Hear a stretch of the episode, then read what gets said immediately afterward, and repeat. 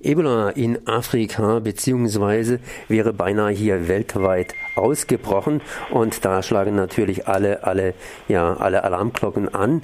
Und entsprechend wird etwas getan, aber Ebola ist natürlich auch ein Thema für die Ärzte ohne Grenzen. Ich bin es verbunden mit Dr. Maximilian Kredler, Arzt und Epidemiologe sowie Vorstandsmitglied von Ärzte ohne Grenzen und er war im Einsatz und zwar vor einem Jahr hier in Guinea.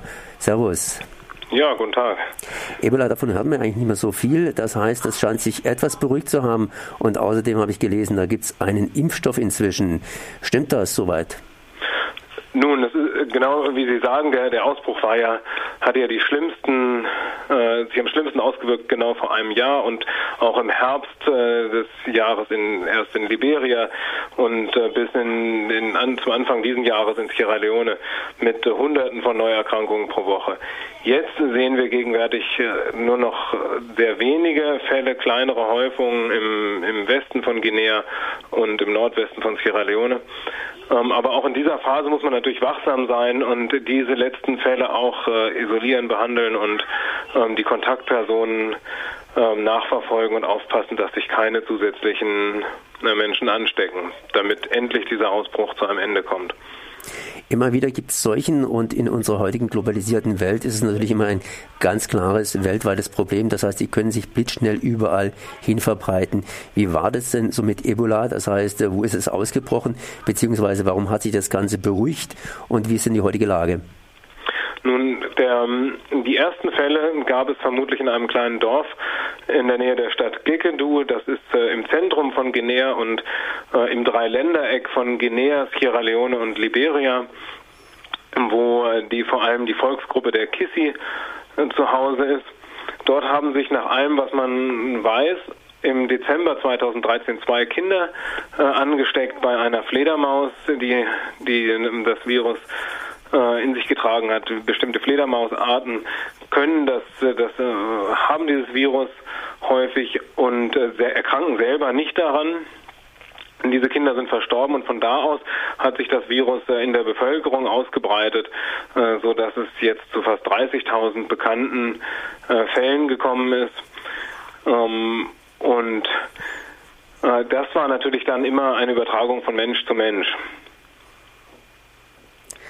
dann ist natürlich die Panik ziemlich groß. Das heißt, äh, irgendwas passiert und trotzdem hat sich peu à peu wieder beruhigt. Wie konnte man dann hier dieses Feuer praktisch löschen, sodass es in den Medien kaum noch erschienen ist? Nun, ähm, ganz klar, dieser Ausbruch, dieser Ebola-Ausbruch war viel größer und viel schlimmer als alles, was wir an Ebola vorher hatten. Die größten bekannten Ebola-Ausbrüche, da gab es etwa 400 bis 450 Fälle in in den letzten 30, 40 Jahren. Bei diesem Ausbruch hatten wir schon hunderte von Fällen, als wir von dem Ausbruch erfahren haben. Man hat dann festgestellt, dass sich innerhalb weniger Monate kam es zu Tausenden von Fällen, die in drei verschiedenen Ländern äh, zu Hause waren, eben in Guinea, Liberia und Sierra Leone und nicht nur in einer kleinen Region. Früher waren von den Ausbrüchen immer nur wenige Dörfer äh, betroffen. Das war viel größer und es hat es hat sich monatelang nicht beruhigt und es gab auch monatelang keine adäquate Hilfe durch die Behörden vor Ort oder durch die, die WHO und äh, andere staatliche oder zwischenstaatliche Institutionen.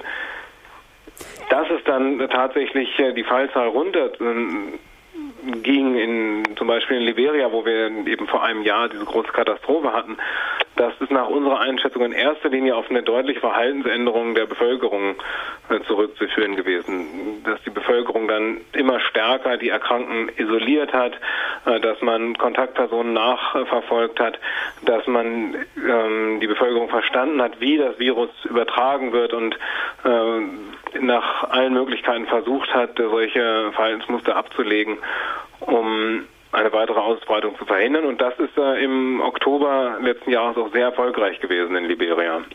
Und warum kam es zu einem heftigen Ausbruch, wenn es früher noch immer relativ harmlos, äh, relativ harmlos gewesen ist? Da muss man sicherlich noch genauer sich jetzt äh, die Geschehnisse und die Daten, die man dazu hat, angucken. Aber ähm, es gibt äh, äh ein paar die meisten Ebola-Ausbrüche früher sind eben in sehr abgelegenen Regionen ähm, abgelaufen Und dann war das auch bald bekannt geworden und dann konnte man diese in diese abgelegenen Regionen die Dörfer isolieren, die Erkrankten, die dort lebten. Das waren auch keine Bevölkerung, die wahnsinnig mobil gewesen wären. Aber hier hatten wir den Ausbruch gleich in der Nähe einer großen Stadt, ähm, wo eine hochmobile Bevölkerung unterwegs ist, die sich eben auch über die drei Länder dort ähm, bewegt, über die Landesgrenzen. Das spielt für die, für die Stämme, die dort leben, spielen diese staatlichen Grenzen eine viel geringere Rolle als ihre äh, traditionellen äh, Stammesgebietsgrenzen. Dann waren Menschen da auch rasch betroffen in der Stadt, die, die Reisen, in, zum Beispiel in die Hauptstädte, die teilweise eine Tagesreise äh, mit dem Autobus entfernt waren, sodass wir im März 2014, als wir die ersten Fälle bestätigt hatten, nur ein, zwei Tage später auch schon die ersten Fälle in der Hauptstadt von Guinea registriert haben, in Conakry. Das ist etwa eine Tagesreise von, von Gekedu entfernt. Sowas hat es früher nie gegeben. Und dann hatte man innerhalb von wenigen Monaten Brandherde, wenn man das so nennen will, an vielen verschiedenen Standorten und an all diesen eine adäquate äh, Ebola-Intervention durchzuführen, das hat äh, Ärzte ohne Grenzen und die lokalen Behörden völlig überfordert im, im letzten Sommer. Deswegen kam es dann zu dieser katastrophalen Ausbreitung über drei Länder nicht nur über drei Länder, sondern zum Teil hat Ebola ja auch in Europa angeklopft. Sprich, es sind auch Menschen hier in Europa in Behandlung gekommen, die eben auch in Afrika helfen wollten. Und man hat befürchtet, dass sich das international, sprich über alle möglichen Kontinente ausbreitet. Jetzt äh, gibt es einen Impfstoff, das heißt, äh, Ebola scheint im Griff zu sein. Stimmt das insofern oder ist noch nicht Entwarnung zu geben? Ja, das stimmt. Ähm, also ein Impfstoff wäre, es gibt jetzt einen Impfstoff, der äh, getestet worden ist in einer Phase 2 und einer Phase 3 Studie. Das sind natürlich äh, Fachtermini, aber das bedeutet letztlich, man weiß, dass diese Substanz wirksam ist. Man hat, ähm, kann, hat keine frühen Nebenwirkungen feststellen können in diesen Untersuchungen oder nur sehr unwesentlich. Das ist sehr, sehr hoffnungsvoll, was wir da sehen. Aber dieser, dieser Impfstoff ist natürlich noch nicht zugelassen als ein Produkt, was jetzt auf dem mm, breit verfügbar wäre. Aber es scheint zu helfen. Das ist natürlich ein ganz großer Hoffnungsschimmer und das ist möglicherweise kann das helfen, diesen Ausbruch endgültig zu beenden und möglicherweise kann man daraus äh, einen Impfstoff entwickeln und zulassen, der bei zukünftigen Ebola-Ausbrüchen helfen kann, die, die Epidemie im Keim zu ersticken. Impfstoff, da äh, tun immer die Dollarzeichen oder die Eurozeichen bei mir aufleuchten. Sprich, die werden ja hier, da wird geforscht, um dann eben irgendwelche Medikamente oder in diesem Falle Impfstoff verkaufen zu können, was natürlich für Länder, die nicht genügend Geld haben, entsprechend oder Bevölkerung, die nicht genügend Geld hat, entsprechend schwierig sein kann. Äh, wie ist es denn jetzt hier mit diesem Impfstoff gelaufen? Das heißt, wer hat geforscht und äh, wer kann von diesem Impfstoff profitieren? Oder anders ausgedrückt, äh, wie könnte das Ganze laufen? Es ist äh, genau wie Sie sagen, Ebola gehört natürlich zu den Krankheiten, die zwar seit Jahrzehnten bekannt sind, aber für die sich äh, keine ähm, marktorientierte Pharmaforschung wirklich interessiert hat. Das äh, mit, äh, mit einem Ebola-Medikament, einem Ebola-Impfstoff äh, ließ sich über Jahrzehnte wahrscheinlich überhaupt kein Geld verdienen. Es gab wenig Erkrankte und die Bevölkerung, die bedroht sind von der Erkrankung, sind arm, äh, meistens nicht krankenversichert. Das mh, nehmen wir an, ist die Hauptursache, warum da nie was entwickelt worden ist. Nachdem letztes Jahr die, die Angst vor Ebola auch äh, die westliche Welt erfasst hat und nachdem man gesehen hat, dass ähm, die Ausbreitung einer solchen Epidemie äh, ganze Staaten lähmen äh, kann, ist man offenbar, äh, sind sehr viel Fördergelder in diese Forschung geflossen und es gab eine ganz andere Motivation, da was zu erfinden. Und diese, die Leistung der Forscher, innerhalb so kurzer Zeit einen Impfstoff zu testen, ähm, die, ist, die ist natürlich großartig, aber die sind diesmal auch ganz anders äh, unterstützt worden. Wer hat denn hier unterstützt, beziehungsweise wer hat denn hier geforscht? Waren das die Pharmafirmen oder eher die Universitäten? Ähm, die Gelder kamen aus unterschiedlichen Quellen. Ich habe jetzt auch keine genauen Zahlen vorliegen, aber es gab natürlich staatliche Mittel, es gab äh, Pharmafirmen, die beteiligt waren an diesen Studien. Auch Ärzte ohne Grenzen hat äh, Gelder in, in, diese Untersuchung, diese Studien jetzt ähm, mit einfließen lassen. Das heißt im Prinzip eine konzentrierte Aktion. Wenn so Ebola praktisch hier ähm, ja, abschwillt, das heißt das Problem praktisch in den Griff gekriegt ist, dann äh, kommt natürlich immer wieder das nächste Problem auf. Ähm, was wird denn überhaupt gemacht, um hier weltweit entsprechend Epidemien zu verhindern und hier den Gesundheitszustand äh, ja, äh, zu erhöhen, dass Ärzte ohne Grenzen praktisch überflüssig werden? Und diese Epidemie im letzten Jahr hat uns leider äh, gezeigt, wie wahnsinnig wehrlos offenbar die Welt gegen eine solche Epidemie ist. Das sind, es sind ja Monate verstrichen, in denen äh, keine, wir keine politische Führung gesehen haben, die eine, eine Intervention, die diesen Ausbruch äh, zum Stillstand bringt, einsetzt. Das heißt, äh, was wären die Forderungen, die Sie stellen würden, wenn Sie stellen könnten?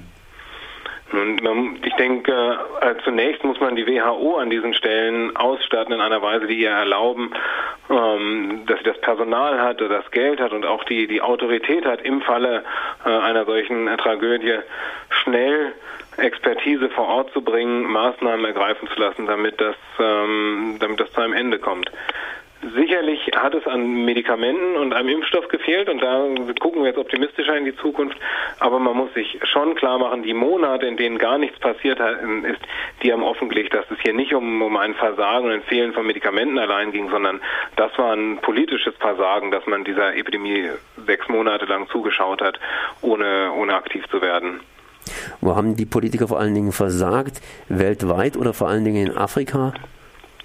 Oder? Sicher, sicherlich ist es, ähm, wir wissen, dass dieser Ausbruch wahrscheinlich erst drei Monate nachdem die ersten, es die ersten Erkrankungsfälle gab, äh, vor Ort bekannt geworden ist. Das ist äh, das deutet natürlich schon darauf hin, dass die Gesundheitssysteme vor Ort überhaupt nicht ausgestattet sind, um dem adäquat zu begegnen oder das auch nur an rechtzeitig zu merken. Wir haben aber auch gesehen, dass ähm, die Aufrufe von Ärzte ohne Grenzen letztes Jahr vor einem Jahr, vor etwas mehr als einem Jahr schon, dass dieser Ausbruch anders ist und viel größer als alles, was wir von Ebola kannten, sind auch bei der WHO nicht äh, in dem Maße gehört worden, wie, wie das richtig gewesen wäre, um frühzeitig die Sache im Keim zu ersticken. Und dann haben wir natürlich auch gesehen, wie auch westliche Regierungen über Monate, in denen laut gesagt wurde und schließlich auch durch die WHO anerkannt wurde, dass das ein internationaler Gesundheitsminister Fall ist, ähm, kaum und nur sehr zögerlich äh, reagiert wurde. Erst gar nicht, dann zögerlich, schließlich unkoordiniert und jetzt müssen wir aufpassen, dass diese, dass diese internationalen Reaktionen nicht ermüden, äh, bevor der Ausbruch wirklich vorbei ist. Nähere Informationen gibt es natürlich bei euch auf der Webseite Ärzte ohne Grenzen. Und ich bedanke mich auf jeden Fall hier bei Maximilian Gretler, der auch in Guinea im letzten Jahr in Einsatz war gegen Ebola. Merci.